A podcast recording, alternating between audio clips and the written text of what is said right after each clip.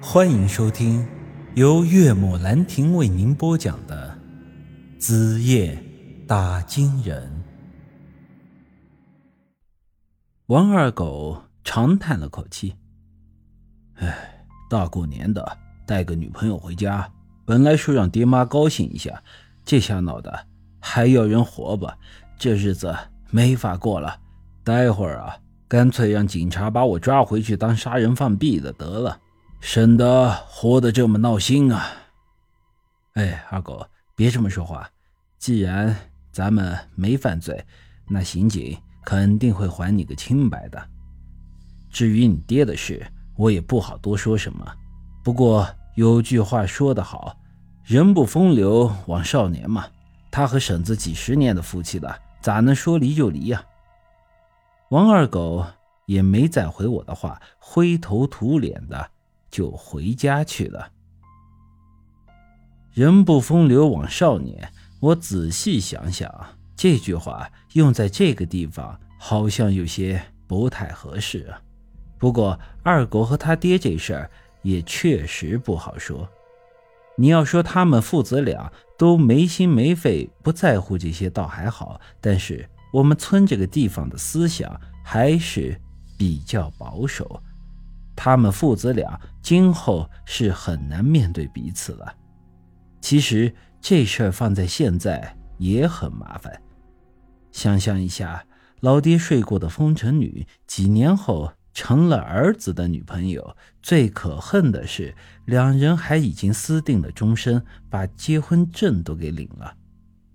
一早的闹腾，看热闹的人渐渐散了。村长杨凯旋报了警。之后又留了两个人在原地看守尸体。我一晚上打金，这时候已经困得不行，便也回家睡觉了。这事儿我估摸着应该是这样：孙莹莹早年就下了海，这些年头浪荡过了，把身体搞坏了，患上了某种疾病。昨天晚上她被王博赶出了门。当时情绪有些激动，走到河边的时候病发了。当时身边又没有人求助，就此丧了命。如此，这应该只能算是个意外。等警察来了之后，把尸体带回去，让法医验一下，应该就会有结果了。我躺在床上迷迷糊糊的，也不知道睡了多久，最后。被一阵喧闹声给吵醒了。唉，媳妇儿，几几点了？家里没人回我的话。我起床看了看外面的时钟，才刚过中午。这时候，舒瑶和我妈应该还在小超市里看店呢。正常情况下，我平时都是早上睡觉，下午五点左右醒。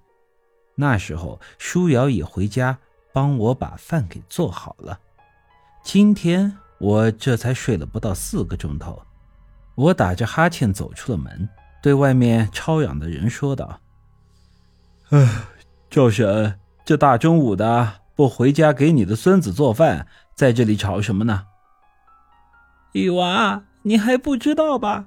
就今天早上，咱村人儿。在河边发现那个女娃的尸体，她就突然没了。我愣了愣，嗯，没了是啥意思嘛？就是没了嘛。早上杨村长不是拿了块床单把女娃子盖上了吗？之后警察来了要查看尸体，床单这掀开一看，尸体没了。我的眼睛一下子瞪成了灯笼。呃。还有这种怪事啊！就是啊，邪乎的很。我忙朝着河边跑去，到地方的时候，警察已经走掉了，杨凯旋和几个村民还待在那里。小杨，这到底是怎么回事？杨凯旋很无奈的跟我摇了摇头：“宇哥，呃，我也实在没搞懂啊。”我当时还专门留了两个人在这里看着，但尸体还是丢了。那是个死人呐，未必还能爬起来跑了。一个刚才负责看尸体的年轻人说道：“他就是爬起来跑，我们也能看见呀。但是刚才啥动静都没有。”说着，便向我指了指刚才孙莹莹尸体所躺的方向。只见那里的地面上有一些隆起的泥土，大致是个人的形状。由于刚才这地方是被床单给盖着。尸体消失之后，床单之下还有这些泥土给撑着，所以从外头看并没有塌陷的部分，所以他们才没有察觉到尸体而已。呃，莫不是个人参果遁地给跑了？